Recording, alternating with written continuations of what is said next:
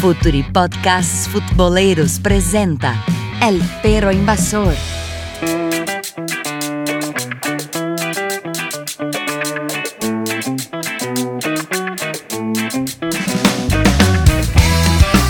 Hola a todos, hola a todas, ya arranca El Perro Invasor. Sean muy bienvenidos para este episodio 5, ya, sí, ya estamos en 5 y hoy nos toca hablar de Libertadores. Y bueno, un invitado de, la casa, González Felice. ¿Cómo estás, amigo? Hola, Bolívar. Eh, un abrazo para vos, también para Matías. Eh, muy contento de estar nuevamente acá para el perro invasor y se vienen las Libertadores. Tenemos acá un duelo de países como, como en los viejos tiempos, así que será muy bueno de analizarlo. Bueno, bueno. Y hoy hay un nuevo invitado, también Matías, no Melano, porque Melano está atareado hasta la cabeza con estudiantes del cuarto que sigue puntero, trabajo extraordinario de Matías Medano. Hoy el Matías eh, es videoanalista, es videoanalista de Rayo Americano y videoanalista ahora de Superliga Argentina, Matías Navajo. ¿Cómo estás? Hola Bolívar, hola Gonzalo, muy buenas noches, un placer estar con ustedes. Dale, dale. Bueno, nos toca hablar de la Libertadores. Empezamos con River Plate y Gremio. Y sin dudas es un, un duelo muy bueno. Tal vez fuera la, por justicia la final de la Libertadores del año pasado, pero no nos tocó a, mirar este partido, nos tocó Gremio y Lanús, pero bueno, nos vamos a llorar, ¿no? Ah, el duelo también de los entrenadores, porque Renato salió campeón como jugador y como entrenador, y Gallardo lo mismo. Sin duda es un gran partido. Gonza, lo que tiene para hablar para los invasores, los perros invasores que nos están escuchando ahora sobre ese gran partido. Bueno, definitivamente, como le acabas de mencionar, no fue la final del año pasado, tampoco lo será en esta oportunidad. Claramente es la final anticipada. Eh, seguramente son los dos equipos más consolidados del continente. Eh, dos entrenadores justamente con recorrido como entrenadores eh, y por supuesto como futbolistas destacados ambos en las dos facetas lo cual indica que vamos a tener una semifinal de, altura, de, un voltaje impresionante, insisto y retomo eh, hablando de los viejos tiempos, porque la verdad que esta semifinal entre Gremio y River a mí me, transporta a, partidos noventosos de la década del 90, donde grandes figuras del fútbol argentino estaban en River y grandes figuras del fútbol brasilero estaban en, en su momento en San Pablo, en el mismo gremio. Eh, realmente, insisto, me recuerda a, partidazos de, antaño, lo mismo también quizás para Palmeiras y Boca, pero sin ningún lugar a dudas tiene, una, tiene un toque, un sabor diferente este gremio campeón defensor y este River que es avasallante a nivel continental. Sí, con certeza es un, es un partido que estamos locos para que llegue el próximo martes para para mirar lo que, lo que se viene. Porque son equipos, a mí me parece Gremio que gusta mucho el balón. Y River Plate también, cuando, cuando puede jugar con, con la pelota, la tiene, pero Gallardo se, se, cambia con su rival, ¿no? Sabe también jugar de contras y es muy, muy bueno eso. Che, Matías, ¿lo que te parece ese gran partido? Sí, yo coincido que plantean más o menos ustedes, ¿no? De que por lo menos es la, no sé si llamarlo final anticipada, pero como mínimo es la final que todos queríamos ver el año, el año pasado, ¿no? Eh, y me parece que va a ser una prueba importante, una nueva prueba importante para Marcelo Gallardo, que como bien decís vos, Bolívar, es un entrenador eh, eh, camaleónico en cierto sentido, que ha cambiado y que va cambiando constantemente la fisionomía del equipo, dependiendo de quién sea el rival y de lo que plantea el rival. Una virtud que tiene Gallardo es eh, principalmente destacarse tanto en el planteamiento como después eh, en los cambios que se van dando durante un mismo partido por el desarrollo del mismo, eh, en los duelos coperos. cada vez que hay un mano a mano, realmente ahí el River de Gallardo se ha hecho muy fuerte, ha perdido muy poco mano a mano, creo que dos o tres nada más desde que ha llegado como entrenador de River, y en ese sentido es un equipo fuerte. Obviamente también se sabe que Gremio, si no es el mejor, es uno de los dos mejores junto a Palmeiras, equipo de Brasil, que sin Luan por la lesión, en caso de que no pueda llegar, sin Everton pierde mucho y que ha perdido mucho también si, con, la partida de Arthur de Barcelona. Entonces, en ese sentido, River puede tener una pequeña ventaja, pero también tiene como desventaja que todos los primeros tiempos River eh, hasta ahora ha demostrado una gran solidez, eh, que avasalla al rival, que pasa por encima del rival, no solo desde lo futbolístico, sino también desde lo mental, desde lo físico, y que en el segundo tiempo suele caerse. Entonces, eh, creo que ahora más que nunca Gallardo va a tener que empezar a dividir y organizar las energías del equipo, pensando que es un partido de 180 minutos y que en la previa por lo menos parece uno de los partidos más parejos de la Copa. Sí, un partido. Y para mí me parece muy definitivo uh, y que cambia, puede cambiar el resultado final. Es River jugando el primer partido de local. Porque entiendo así que Gallardo tiene que buscar por lo, una victoria que sea de 1 a 0 porque a jugar a buscar un resultado en la arena de Gremio va a quedar muy difícil. Y a mí me parece que Gremio cuando tiene el balón no le gusta, pero sabe muy bien a marcar su rival desde arriba. Y el campo de defensa de, River Plate, por ejemplo. Y como lo, hice, lo hizo como en la final pasada contra la Luz, y la Luz no, no, no he logrado una, buena noche, así puedo decir, solamente con, con Marcone, pero Después lo, pone Artur arriba de Marcone. Lanús pierde totalmente la, la conducción del balón. Y Gremio en uno o dos contras donde roba, le quita el balón a, a Marconi, quita el balón a los otros eh, Martínez. Y sale en contras muy rápido con Lua y Everton.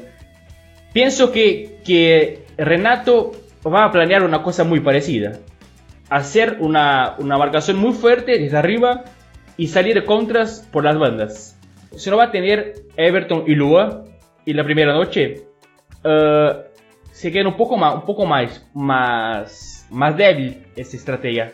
Pero a mí me parece que va a ser así.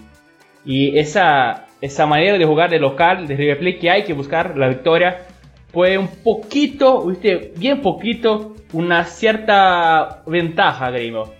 ¿A te parece un poco eso o, tiene una, visión distinta, Gonzalo? No, me parece que si vamos a analizar línea por línea y hasta nombre por nombre, vamos a encontrar muchísimas similitudes entre River y Gremio.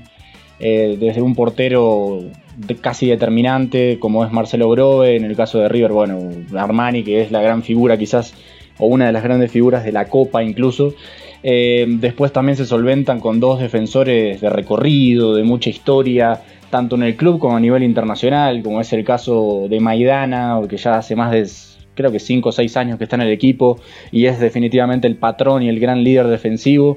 Y a su lado Javier Pinola, como también en gremio vemos a un Pedro Jeromel, obviamente también eh, siendo muy importante eh, y es el líder de saga para Gremio y un Walter Kahneman que se puso la camiseta de Gremio y parece como que si, hubiese nacido allí en Porto Alegre.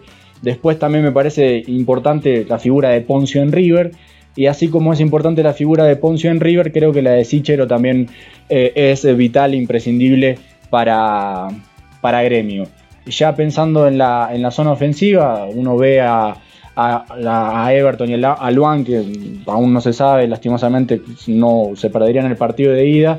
Y en las puntas de River ve uno al Piti Martínez eh, siendo desequilibrante y completamente decisivo y definitivo en los mejores momentos de River. Siempre que River tiene grandes momentos es en donde el Piti Martínez resalta, lo cual lo hace incluso más importante.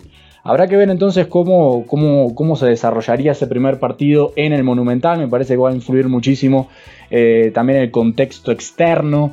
Eh, me parece que Gallardo ha entusiasmado a River desde de una manera tan gigantesca como lo hacía Ramón Díaz en, las épocas de los 90. Por eso voy y vengo, retrotraigo, retrotraigo en todo momento a series coperas de los 90 porque se me hacen demasiado similares tanto Gallardo con Díaz, no desde, no desde los estilos, sino más bien desde, desde la impronta personal justamente que le dan a a cada equipo. Y también veo eh, a este gremio y a este, este fútbol brasilero muy fuerte nuevamente en el continente, algo que quizás había disipado un poco en los últimos años, más allá de que siempre hay un representante brasileño en las series finales de Libertadores. Pero no puedo dejar de retrotraerme a series de los 90 donde River era muy fuerte y los brasileños eran muy fuertes a este presente. Y también veo a, ese gremio campeón eh, obviamente con una solidez total más allá de las pérdidas lo cual se me hace una serie completamente pareja y que se definirá por los detalles, como siempre, como siempre lo mencionamos. Y a vos, Mati, ¿qué te parece este el partido? Sí, yo por mi parte coincido también parte de la visión que, marca Gonzalo.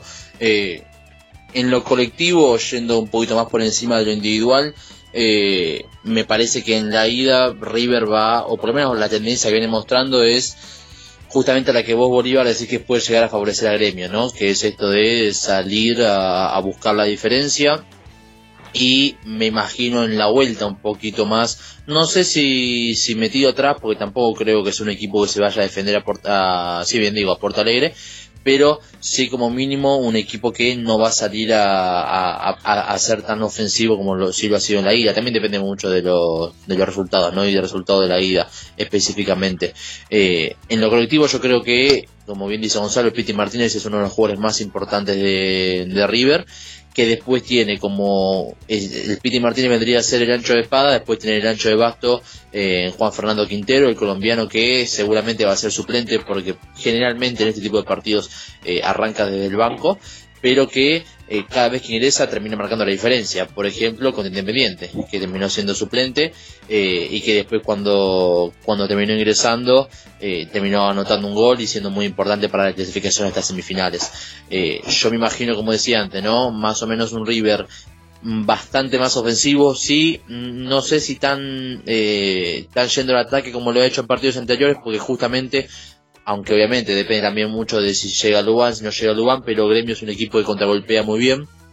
Eh, no creo que los brasileños vayan a jugarle de igual a igual en el Monumental, pero sí me imagino que River va a tomar ciertos recaudos, más que nada en la contención. ¿no? River ha sido un equipo últimamente, a partir de la erupción de Ezequiel Palacios, que ha aprendido a eh, marcar yendo hacia adelante, no solamente ante la pérdida. Más allá de que no es un equipo que, que presione mucho la salida del rival, si es un equipo que eh, en el momento de la pérdida intenta ir un poquito más adelante y encontró, me parece, en Palacios la rueda de auxilio perfecta para Poncio. Antes era Poncio solamente el que, el que estaba intentando salir la rueda de auxilio de todo el equipo. Ahora con la compañía de Palacios tiene un poquito más de ayuda y también le permite a River ser un poquito más ofensivo en ese sentido porque la recuperación es más arriba de lo que era antes y no necesitan tanto de Maidana y de Pinola.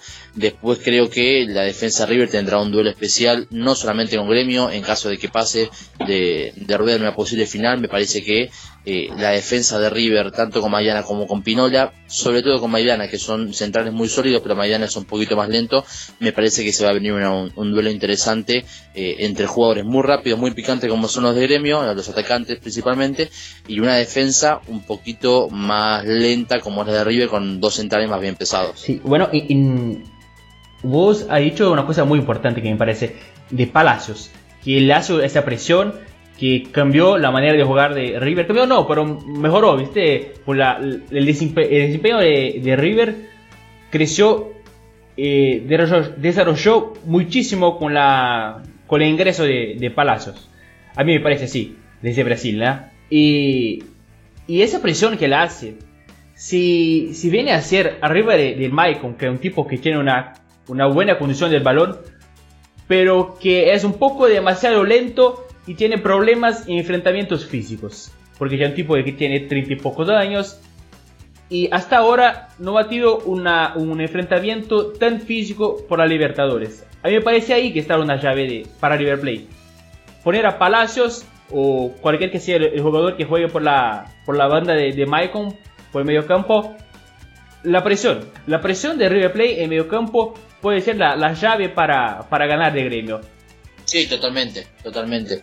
Y River ha sido últimamente un equipo que se ha caracterizado por, eh, por hacer bien este tipo de presión.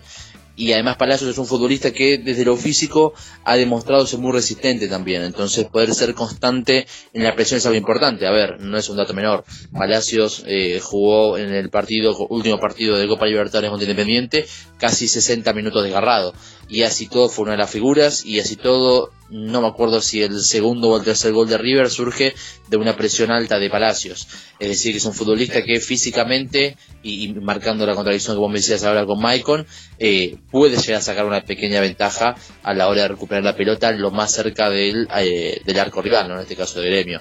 Eh, y después dependerá mucho de eh, el juego por los costados que aporten tanto Casco, que es un futbolista, un lateral izquierdo que más allá de que puede atacar por fuera, principalmente da variantes por dentro, lo cual también es muy interesante porque termina combinándose bien con el Piti Martínez, uno abierto y otro cerrado, eh, y por la derecha principalmente obviamente con Gonzalo Montiel, que más allá de que es un jugador que no termina siempre bien las jugadas, sí es un futbolista que está constantemente abierto y que es bastante ancho y hace ancho y profundo a, River, entonces en ese sentido eh, deberá cuidar Gremio obviamente no solamente el juego interno, sino también principalmente el juego por las bandas la, verdadera estrategia para ganar de Gremio que ya se ha visto, por ejemplo, Gremio es un, equipo que sí pierde muchísimos pocos partidos. Ese año mismo jugando con gran parte del de Brasileirão con equipos suplentes. Ahora está en quinto o cuarto, en un campeonato que es muy disputado. Y los partidos que no he ganado, que he empatado perdido, lo pasa lo mismo. Los, los rivales no se juegan hacia atrás, no hacen presión, mucha presión en los generadores de juego, en Maicon y Lua. Y cuando se, se mira un partido donde Lua tiene que buscar el balón con los centrales, tiene que salir de, su zona donde gusta de jugar, la entre líneas, porque no hay espacio, y tiene que volver hacia atrás para buscar el balón. Hay alguna cosa errada en gremio, no está bueno. Cuando Lua busca el balón con los centrales, ya se sabe, no es un buen partido de gremio, gremio no está jugando como lo quiere. Y lo imagino que, que sí, Gallardo puede, puede plantear una cosa, una cosa parecida.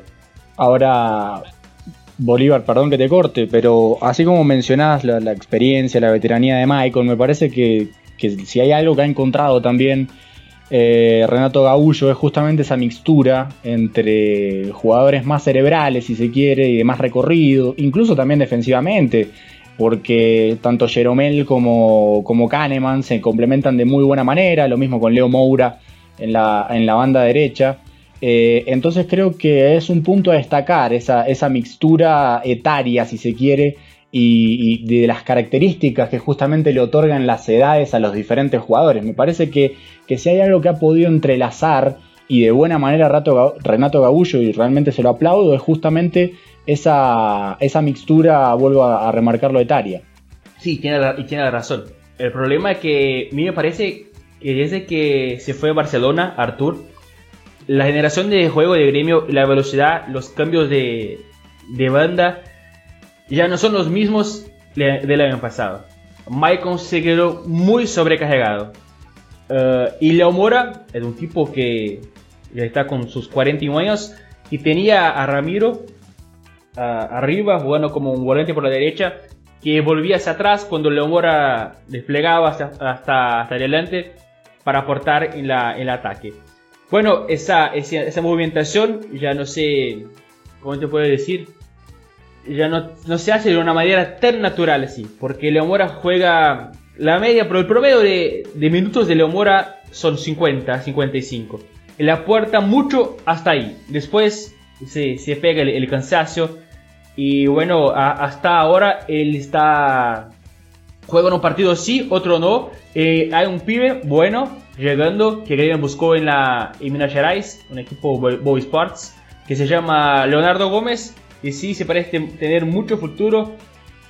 Y tal vez sea hasta una opción para este juego de tanta presión y tan, tanta velocidad por las buenas que tiene, que tiene River. Pero sí, Gonzalo, me parece que en su trabajo desde 2016, 2017 y 2018, Renato he conquistado balancear, podemos decir, de tener jugadores muy jóvenes y jugadores más viejos de, mayor, ¿cómo puedo decir? De mayor uh, experiencia, jerarquía también. Bueno, ¿más alguna cosa para aportar? ¿O podemos llegar a miércoles en yo, de Boca? Yo quería, quería subrayar algo de River, que, incluso lo sigue manifestando Gallardo anterior, eh, cada año se acentúa más una... yo noto un cambio de impronta en River, no sé si, si Matías estará de acuerdo, que él sigue el mundo River. Eh, a mí se me hace que, obviamente Gallardo es el gran estratega de Argentina en la actualidad. Creo que después de Simeone y Pochettino, los tres están ahí a nivel mundial, argentinos a nivel mundial. Y creo que si hay algo que le dejó el Mundial, el Mundial de Rusia, a los entrenadores en Argentina, creo que Gallardo es el que más lo ha sabido exprimir. A mí me parece que, en las transiciones obviamente ha, obtenido mucho de, la Francia de Deschamps, Creo que ha moldado también eh, conceptos tácticos de Roberto Martínez. Se vio en el Superclásico, donde Prato, por ejemplo, fue, fue eh, extremo por derecha para tapar la salida del lateral izquierdo de Boca. Y eso uno se le viene rápidamente a la cabeza lo que hizo Martínez contra Tite en el Bélgica-Brasil.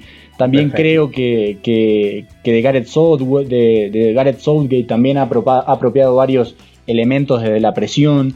Eh, y eso se lo ha inyectado al equipo eh, y me parece que se lo inyecta en el momento indicado, post mundial, en donde justamente surge Palacios, en donde, nueva, en donde se termina de consolidar Montiel.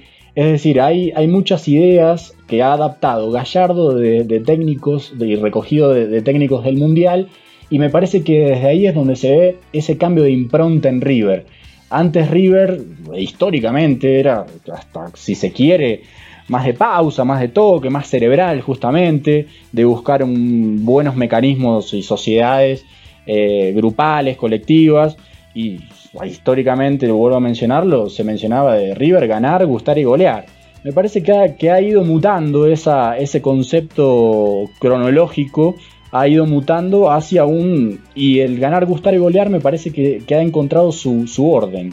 Eh, primero ganar, después gustar y después golear. Me parece que ese orden inalterable en un comienzo ahora ya tiene un primer mandato y me parece que River gana, definitivamente. Gusta, gusta claramente por su intensidad, por esa actitud. Más que nada en los primeros minutos, River demuestra un vigor impresionante. Ahí agota al rival, lo sofoca. Y después empieza a tirar eh, juegos, empieza a tirar flores, empieza a tirar perfumes que, terminan de finalizar ese, ese gusto. Y a mí me parece que en ese cambio de impronta, River ha encontrado métodos que en algún momento tuvo Boca, en el gran Boca multiganador que era un equipo que terminaba de sofocar, de agotar, de asfixiar al rival y después se, encargaba justamente de, de, entregarle brillo al juego. No sé si, ustedes coinciden en, lo que estoy mencionando y en eso claramente hay un cambio de impronta. Sí, yo coincido, yo coincido y agrego algo más. No es solamente eh, según la historia de River eso de ganar, gustar, golear, sino también según el primer Gallardo, eh, el que llegó a River en el 2014. Eh, también ese Gallardo que llevó a River, no solamente desde la palabra, sino principalmente desde los hechos y desde el fútbol que mostraba eh, el equipo principalmente en ese primer semestre, eh, ha intentado instaurar ese estilo de juego de vuelta en el fútbol argentino.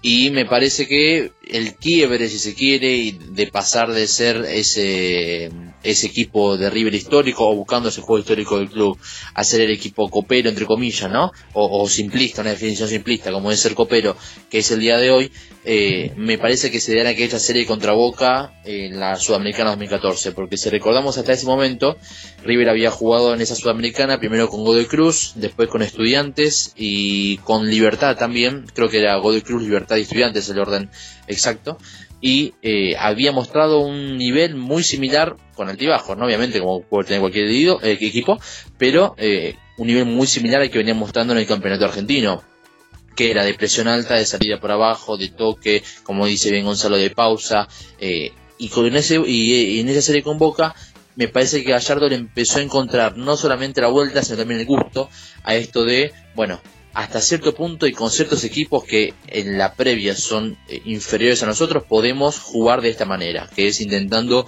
eh, buscar el arco rival por abajo, eh, siendo, no voy a llamar inocente porque River no era el más mínimo inocente, pero sí por lo menos siendo un poquito más descuidado o arriesgado si se quiere en la marca y yendo más, mirando más el arco rival. Ahora, cuando hay equipos que están a la par nuestro o que están tal vez un poquito por encima, porque le ha pasado también a River, eh, bueno, ahí ya vamos a utilizar el otro plan que tenemos, que es el de eh, vamos a raspar, vamos a empujar, vamos a meter, vamos a llevarnos por, por, por, por delante, por encima al rival, independientemente de la forma eh, que sea un poquito más o menos lujosa. Eh, y me parece que en ese sentido Gallardo ha ido cambiando prácticamente cambia casi todos los partidos o casi todas las fechas, pero me parece que desde la ideología o desde la base de, que ha, y, desde la idea que ha transmitido al plantel, me parece que con el correr de los años ha ido asentando esta idea de eh, jugar de, cierta manera los partidos importantes, los partidos definitivos y también ha comprado futbolistas eh, y ha adquirido futbolistas que se amolden y que se acomoden a esta idea. Tal vez esta también sea una de las aplicaciones, no lo sé, por la cual River en los torneos, no solamente internacionales, porque también en los torneos internos de Argentina ocurre, pero en las copas, en los partidos, eh, perdón, en los torneos que se definen a uno o dos partidos, a ido vuelta o partido único, termina destacándose más de lo que eh, vemos domingo tras domingo en el fútbol local. Así es. Bueno, como hablaba un poco de ese River que se parece un poco como el historial de, Boca, bueno, no, no basta más para hablar un poco de Boca ahora, Boca y Palmeiras. Bueno, ¿qué te parece este partido para vos, Gonzalo?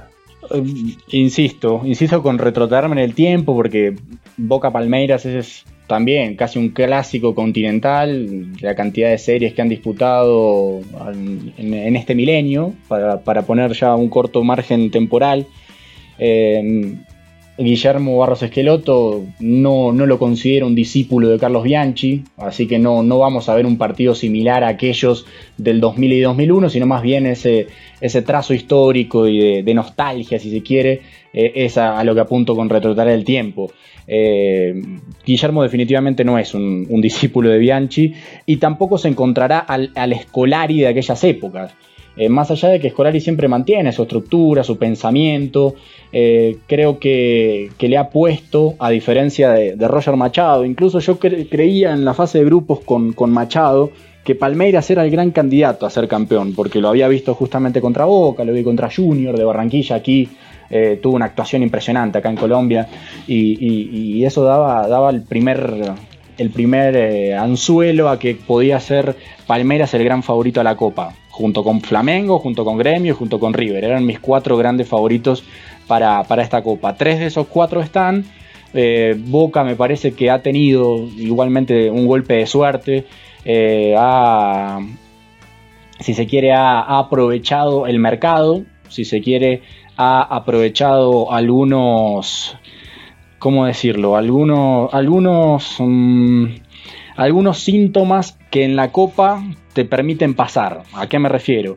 A que con Libertad de Paraguay era un entrenador, era un equipo que no, contaba con un entrenador, fue dirigido por, un, por un, entrenador interino, habían, habían echado Aldo Bobadilla previo, previo al duelo, ahí tomó una ventaja y definitivamente se encontró ante un equipo sin entrenador y completamente veterano, con Antolina Alcaraz, donde jugaba Paulo da Silva, Tacuara Cardoso, y definitivamente con los futbolistas que tiene Boca, importantes, mundialistas, muchos de ellos, eh, ágiles como Pavón, eh, toros de área como Ramón Ávila, eh, el, mismo, el mismo Wilmar Barrios. Me parece que, desde ahí entonces es que se impone a, Libertad, más que desde el juego, que fue superior definitivamente, pero también desde un costado generacional, que es imposible de no analizarlo, porque Boca era un equipo mucho más jovial, un equipo mucho más lozano con respecto a, a libertad y ese es un síntoma que me parece que puede ser un factor de ayuda, entre comillas, para, para Boca.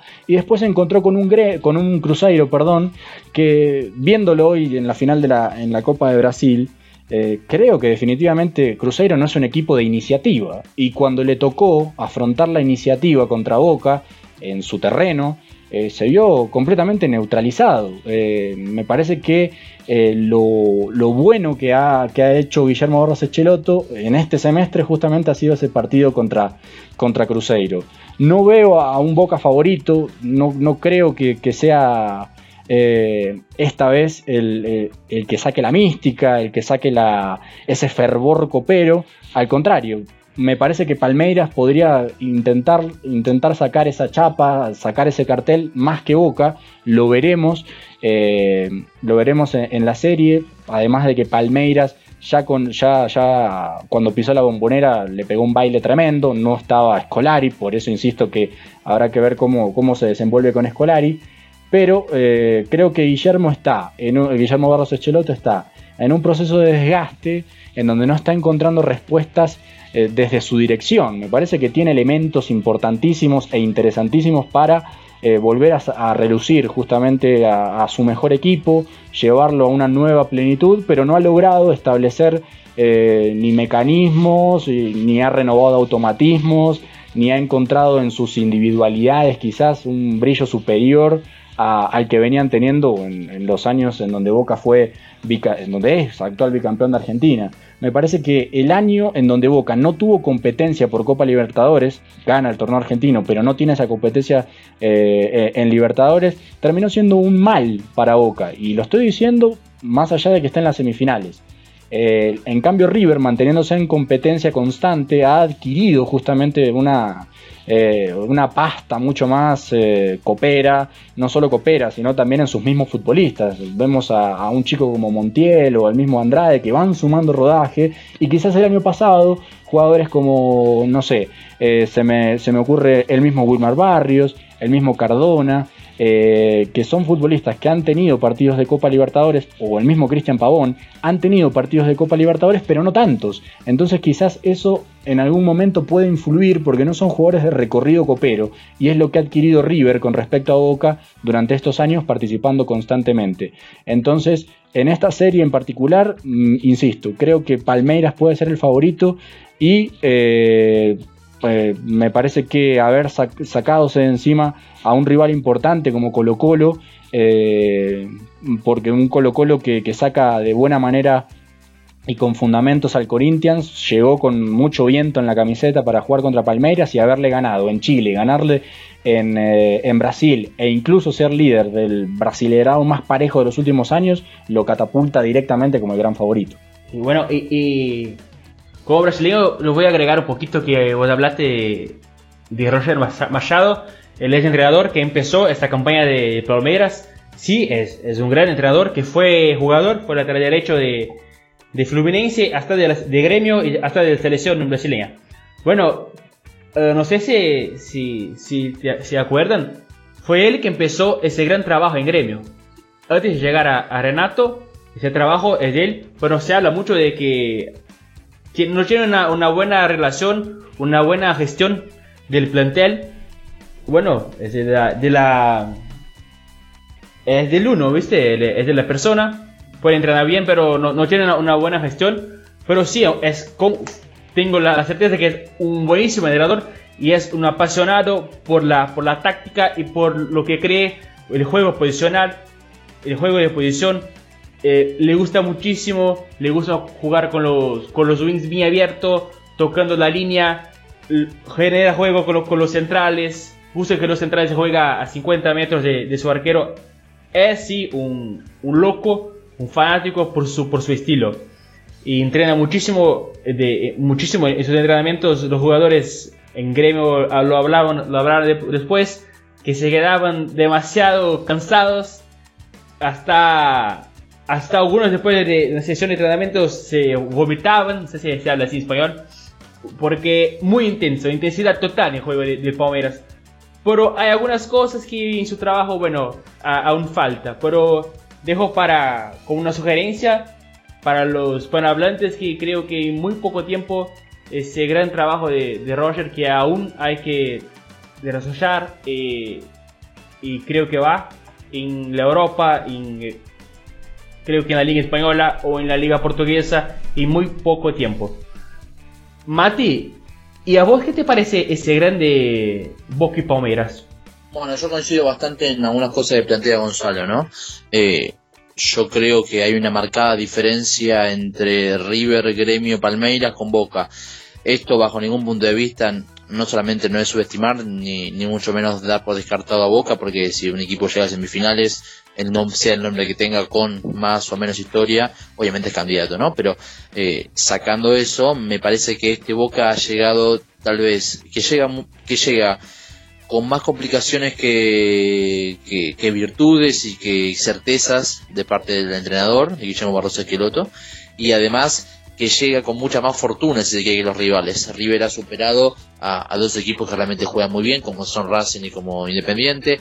Palmeiras también capaz viene haciendo un camino un poquito más parecido al de Boca en cuanto a octavos y cuartos de final, eh, porque los rivales que ha tenido, ni Cerro Porteño ni Colo Colo, son de los más de los más importantes de Sudamérica, pero es verdad que todo el desgaste lo hizo la primera fase, ¿no? Jugando justamente y superando muy bien a Boca eh, en la bombonera y bueno, después el partido en, en, Brasil, aunque terminó en empate, pero, pero me parece que ahí, ahí terminó siendo el desgaste. En caso de Boca, yo coincido ahí con lo que plantea Gonzalo, que eh, se dieron demasiadas situaciones como para eh, que llegue a semifinales. No es sacándole mérito, no quiero sacarle mérito, pero eh, sin demostrar una solidez que se creo que se necesita para poder ganar la Libertadores. Eh, en el caso de Libertad, un equipo menor en cuanto a competencia internacional se refiere, sumándole el problema que no tenía entrenador. Después, en el último caso de Cruzeiro, me parece que la expulsión, para mí por lo menos incorrecta en la ida de DD, termina influyendo demasiado y, siendo demasiado castigo para los brasileños, porque un partido que estaba 0-1 y con posibilidades de remontarse termina rápidamente 0-2. Eh, y después, bueno, algunos errores también arbitrales en, Brasil que terminan eh, dándole a Boca de cierta manera una facilidad para poder clasificar, tal vez sin mostrar su mejor cara. Eh, yo no coincido con muchas visiones que se han dado aquí en Argentina de que Boca hizo un gran partido en Brasil y que demostró su chapa copera y demás. Eh, yo creo que el partido de Boca en Brasil fue normal, también igual que la Bombonera, tampoco me pareció una serie fantástica de Boca, pasa con un equipo también bastante limitado como terminó siendo el Cruzeiro. Eh, y me parece que ahora Boca tiene por primera vez la gran prueba en la Libertadores, ¿no? Eh, en cuanto a eh, eliminación directa se refiere. y bueno, habrá que ver si de una vez por todas el entrenador de Boca termina dando el salto de calidad Acá se lo compara mucho con Gallardo, obviamente eh, por tratarse de River y de Boca específicamente, eh, pero en algún momento me parece que Guillermo va a tener que demostrar, dar ese salto de calidad eh, en cuanto a los planteos de los partidos, en cuanto a las resoluciones principalmente durante el partido y lo que te va pidiendo también en cuanto a cambios a esquemas tácticos y demás me parece que va a ser la gran oportunidad de, Guillermo de poder ver realmente, eh, de poder verse su mano realmente en un partido de esta Libertadores. Después llega con algunas no bajas, pero sí con jugadores que no están en su mejor nivel físico porque vuelven de lesiones, caso Benedetto, caso Gago, por ejemplo, con jugadores en nivel muy bajo como Pavón, y después con otros que, bueno, eh, han aparecido últimamente y que le dan de cierta manera un aire fresco, como ser el caso de Sebastián Villa o el caso de Guancho Ávila, que vuelve de una lesión, más allá de que ya estaba antes en el club y de que eh, venía siendo titular, pero ha vuelto bastante bien de la lesión. Entonces, eh, yo por lo menos me imagino una serie bastante pareja yo creo que el candidato ahí Palmeiras claramente, así como digo que en Gremio River no veo un candidato firme, que los dos son bastante parejos. Yo creo que entre Palmeiras y Boca, Palmeiras es el candidato. Eh, pero bueno, obviamente, eh, a ver, uno tampoco puede terminar menospreciando ni minimizando los jugadores de Boca. Eh, pero me parece que desde lo colectivo Palmeiras tiene por lo menos un sustento colectivo muchísimo más importante que Boca que ha demostrado tanto en la serie con Libertad como en la serie con Cruzeiro que es un equipo eh, de momentos y de individualidades. Cuando Boca estaba complicado en Paraguay lo salvó un par de individualidades en los goles, eh, pero sin tener un rendimiento colectivo eh, que ameritara esa clasificación. y en Cruzeiro, y perdón, y en, Brasil ni hablar, ¿no?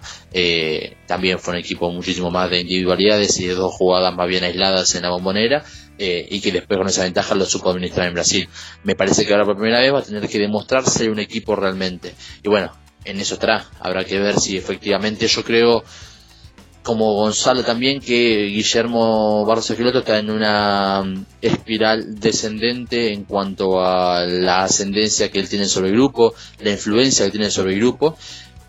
Y como que pedirle ahora un, un nivel de equipo eh, importante o, positivo para apoyar a Libertadores sería como ya pedirle demasiado. Ahora ya en este momento Boca es lo que es, es un conjunto de individualidades que de vez en cuando pueden funcionar como equipo y tendrá que confiar en que se dé una noche colectiva muy importante y muy fina para poder superar a Palmeiras. Tú has hablado de una cosa que me parece muy importante, de la manera sólida como que Boca no es. Boca no es un equipo muy sólido y yo soy, yo defiendo una, la tesis del clean sheet. Para mí, no tomar goles eh, en los puntos corridos te da más, más puntos, porque, bueno, no toma goles, tiene un punto, se toma, si hace 30, no sé, 30 no, pero si hace dos goles, no tiene con, una, con certeza que va a tener tres puntos o, o uno. ¿Viste? A mí me parece la tesis del clean sheet buenísima. Y bueno, Boca es un equipo que su gran problema, a mí me parece, es la defensa. Porque no sabemos si, si Izquierdo juega el primer partido. Uh en el arco, Andrade llegó, jugó 3-4 partidos y ya, ya no puede más porque lo que se pasó con Dede, bueno, y ahora tiene un, arquero bueno que llegó desde Chile, de Pato, pero que no tiene, vamos a decir, la jerarquía de una Copa Libertadores. la verdad, yo no creo que ataje Lampe. ¿A, vos te parece que, que ataca Rossi? Sí, claramente. Va a atajar Agustín Rossi. Lampe acaba de llegar hace 10 días. Sería realmente una, locura eh, poner a, Lampe hoy a atajar cuando no, no, no, no, no tiene. Primero en principal que ya hay un preconcepto del arquero boliviano y eso es difícil sacárselo de la cabeza al hincha argentino. No solo el arquero boliviano, el jugador boliviano en sí. Eh, y después me parece que Lampe no, no ha tenido un recorrido eh, en grandes equipos como para decir, Boca rompió esta vez el, eh, chanchito y se trajo al gran arquero de Sudamérica. No, incluso me parecería si hubiese llegado el peruano Gallese, hubiera llegado con más pergaminos que el mismo Lampe. Por eso creo que, Rossi va a ser el titular. Pero bueno, Rossi también es un, gran arquero que, que el hincha de Boca hable, bueno, ahora sí que Rossi que, que tenemos arquerazo. Y, sigo, de pie con, la tesis que el Boca no es un equipo muy sólido. No hay, para mí no, nada, no es nada sólido. A mí no me gusta nada las, las espaldas, los laterales cuando Boca está atacando. Me parece muy frágil para un contra. Y bueno, Palmeiras tiene Dudú.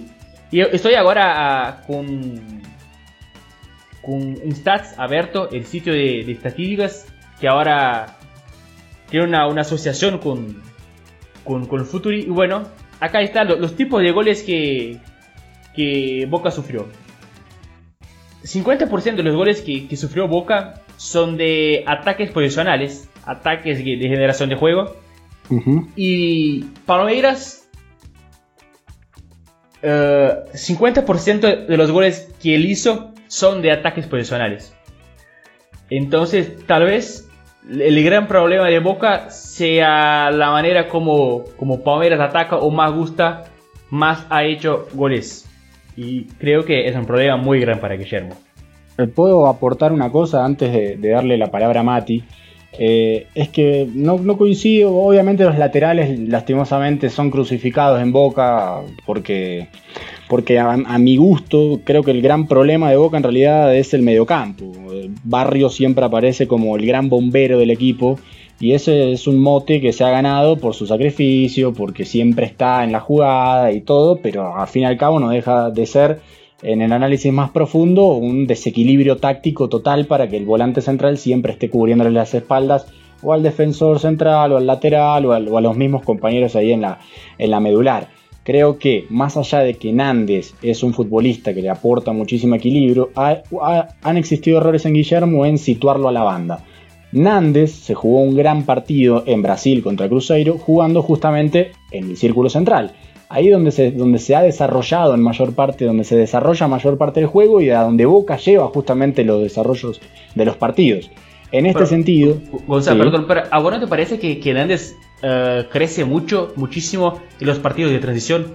Sí. Porque a mí, cuando Boca juega contra equipos chicos de eh, los domingos en Argentina, el Nández no, no, agrega en nada. No. cuando hay, partidos de, contra, partidos de transición, sí. Ahí es, un, es un gigante. Por eso te digo, es que eh, en, el, desequilibrio, en el pensamiento de Guillermo, Nández ha jugado tanto como volante central, como interior, ha jugado de lateral, lo ha puesto a, hacer toda la banda por la derecha. Entonces Nández eh, como que había perdido un poco su foco y su rol en el equipo.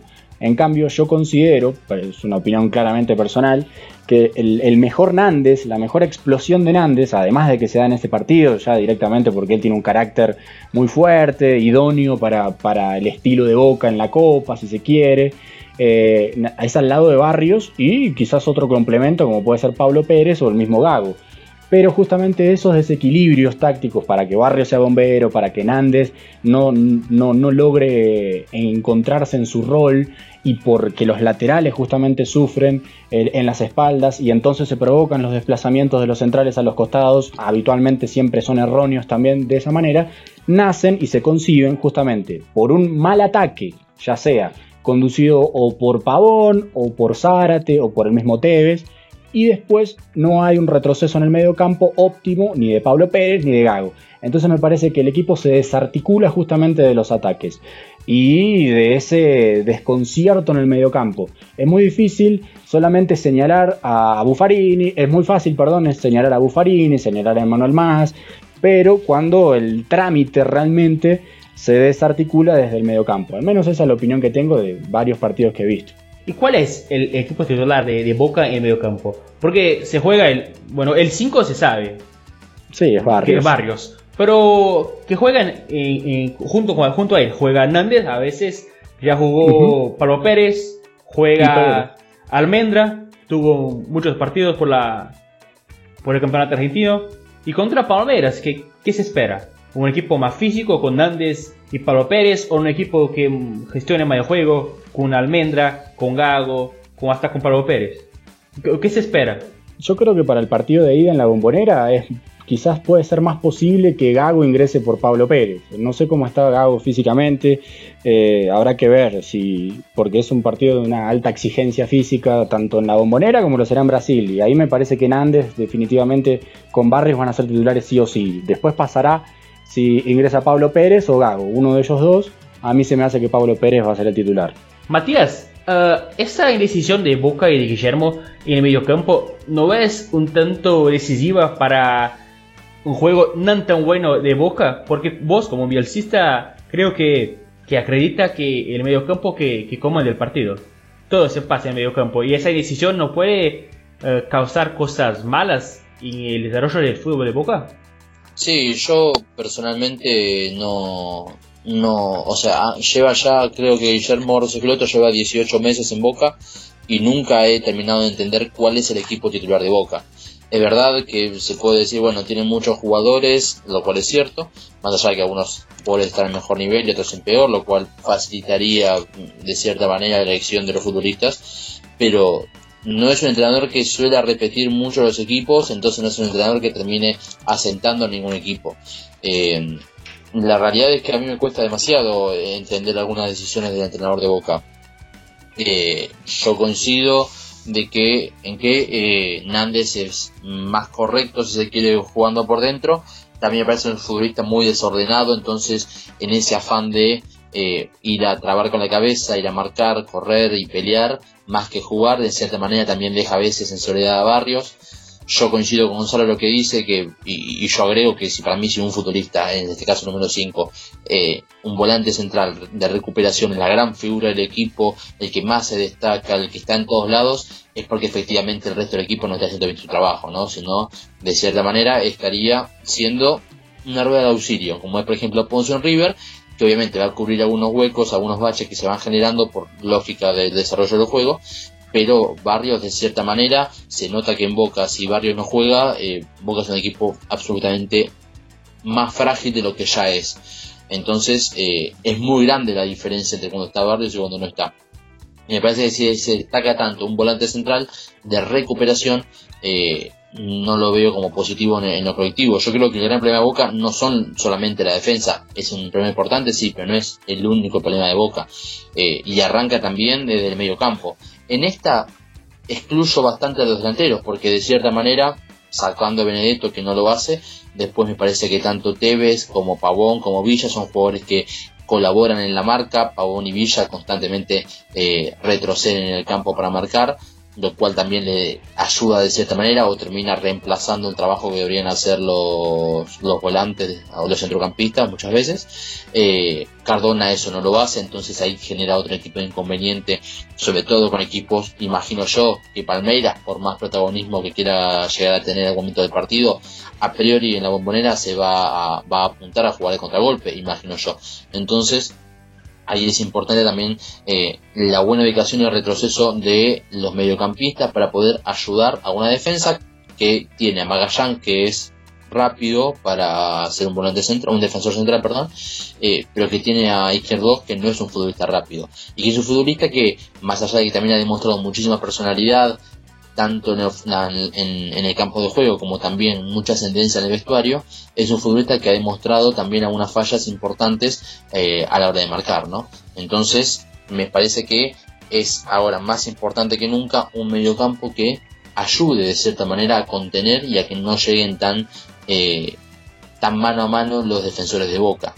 En ese mediocampo imagino a Barrios, obviamente seguro, y yo creo que el acompañante va a terminar siendo entre Nández y Pablo Pérez, no me imagino a Gago. El tema de Pablo Pérez es que el día que realmente a Boca eh, lo dirija un, un árbitro que sea riguroso y que no se deje comer por el ambiente o que no pese el ambiente de la moneda, va a terminar siendo expulsado, porque es un futbolista que para mí es, eh, yo estoy convencido de que es el mejor futbolista de Argentina, Pablo Pérez, de los que juega en Argentina, pero que tiene un temperamento y una conducta dentro del campo de juego que muchas veces le juega en contra y que en una semifinal de Copa Libertadores, así como también lo digo con Felipe Melo por el lado de Palmeiras, quedar con 10 es crucial. Eh, el, por lo negativo, obviamente, ¿no? Para su equipo. Entonces, tanto Felipe Melo como Pablo Pérez en esta serie me parece que van a ser muy importantes eh, no irse expulsados eh, porque realmente pueden perjudicar mucho y poner en juego la llave. En ese sentido, yo imagino a Nández un poquito más eh, de titular al lado de Barrios. Y después habrá que ver cómo se, cómo se desenvuelve Boca en ataque, porque tiene a, Pavón, que es una fija, a Guanchope Ávila, que yo imagino que por el nivel que viene teniendo también es una fija, como titulares y después entre Zárate, Tevez, Villa y Cardona tienen que definir eh, dos lugares, dos puestos de ataque. Habrá que ver si Zárate sigue jugando. Zárate también es un futbolista muy especial porque te puede tener una jugada fantástica como le ha pasado con Libertad, un golazo fenomenal, o apariciones eh, como contra el Cruzeiro, pero es un futbolista que no colabora demasiado con el resto del equipo y no, no colabora el juego colectivo que necesitaría Boca. Eh, y Cardona, que es un futbolista que estacionado hoy en la izquierda con su precisión y su calidad en el pie eh, puede habilitar tranquilamente a cualquier, a cualquier compañero, pero que después en el resto del juego tampoco se suma demasiado. Y un Tevez que hoy es una moneda al aire, hoy si se levanta bien y en, encaja en el equipo puede ser muy importante como en el triunfo contra Colón. Eh, y si no se levanta bien directamente no toca la pelota como pasó con River. Entonces también de cierta manera eso es una incógnita también en Boca. Eh, por eso digo, a mí la verdad me sorprende que después de un año y medio, más allá de los cambios lógicos por los mercados de pases y demás, eh, Guillermo nunca haya sentado un once titular. Y lleguemos hoy a una semana del partido con Palmeiras sin saber cómo va por boca. Perfecto, pero creo que abrimos la caja de las semifinales y bueno, no, nos vemos la hora de, los partidos, ¿no? Eh, bueno, entonces llegó ahora la hora de el perro evasor de las sugerencias futboleras. Dale, Gonzalo, lo que, lo que trae para nosotros. Bueno, eh, la verdad que no, tenía nada pensado para, para, para este para, para, este programa, pero antes de dar la sugerencia quería, mm, para finalizar y concluir el partido de Boca y Palmeiras, la importancia y la vitalidad que realmente va a tener este partido en los duelos y precisamente en, lo, en, el, en el. Eh, hemos nombrado a Pablo Pérez, hemos nombrado a Barrios, a Nández, Gago, Felipe Melo y la importancia que tiene para Felipao Bruno Enrique, que para mí es uno de los mejores jugadores de la Copa, y el mismo Thiago Santos, si es que juega, si va, a estar Moisés, no, realmente no, no conozco cuál sería el once titular de Palmeiras, pero me parece que la serie se va a definir en el mediocampo. Ya sea desde el ímpetu, o sea desde el juego, o sea desde lo que sea, pero me parece que desde ahí es que se va a inclinar la balanza o para Boca o para Palmeiras. Y para recomendar entonces de este en este programa puede ser algún partido o algo? Sí, puede ser. ¿Partido puntual? Perfecto. Este este fin de semana se va, se va a desarrollar en la Bundesliga un partido que para mí va a tener grandes matices, que va a ser el Stuttgart contra el Borussia Dortmund.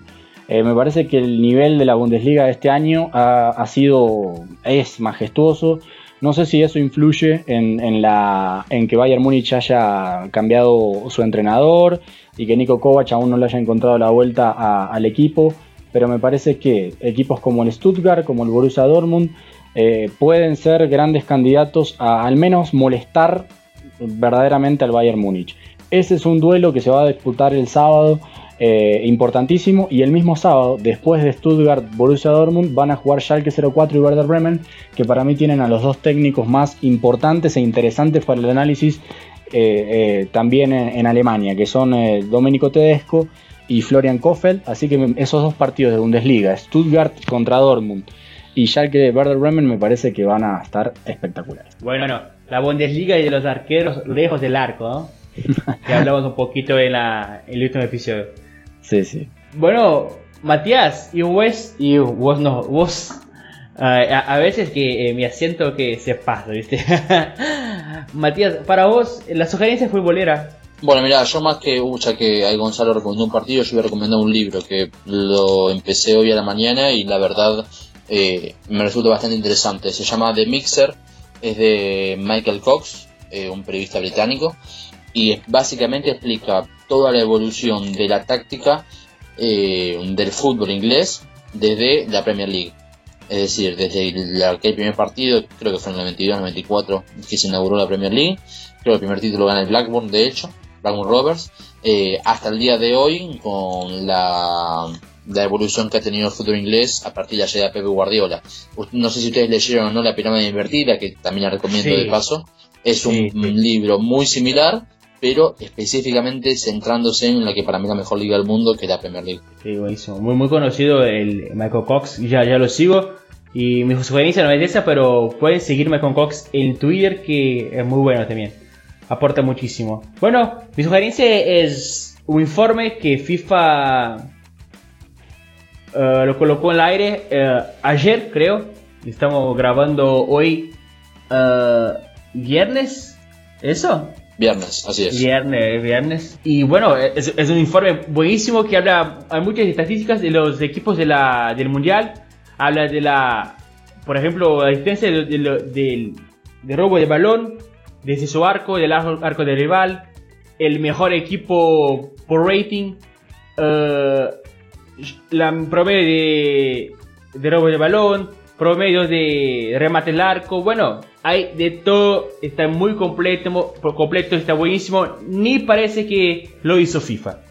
Bueno, así, por el, por el final, uh, Matías, yo tengo una pregunta que siempre hago a, a, los invitados, que es, para vos, ¿lo que es el buen fútbol? Eh, uy, qué pregunta. Bueno, mira, más allá de mi pensamiento particular, yo creo que un equipo juega bien cuando un equipo logra plasmar en el campo lo que quiere el entrenador, ¿no? Eh, yo soy obviamente mucho más eh, proclive y me gusta muchísimo más el juego de, de, los entrenadores como Bielsa, como Guardiola, pero también hay aquí, por ejemplo, a mí me parece que uno de los mejores entrenadores, más allá de que eh, no, no, tenga demasiada prensa, por ejemplo, es el ruso Zeniski, que no dirige a Atlético Tucumán, que eh, más allá de no tener un estilo que a mí por lo menos me atraiga demasiado, es un entrenador que tanto en Belgrano durante 6-7 años como en Atlético Tucumán ha logrado plasmar siempre su idea de juego. Entonces yo creo que es eso, o sea, yo creo jugar bien es lograr lo que el entrenador quiera, independientemente de que si es eh, buscar, no sé, juego por abajo asociado o juego en largo a partir de la segunda jugada. Pero si él consigue lograr y plasmar, independientemente del resultado, ¿eh? pero yo digo, si consigue plasmar en el campo lo que él quiere, me parece que eso jugar bien. Bueno, una respuesta de, de bioanalista, ¿no? Más allá de que, de que te gusta, lo que puede lograr y desarrollar los, los jugadores que el entrenador tiene, ¿no? Bueno, bueno. Bueno, quedamos acá con el premio Invasor 5, el número de, de, volantes que tal vez decidan y sea el punto principal de, de esa semifinal de Copa. Bueno, graba, abrazo y hasta el CES. Abrazo, dale.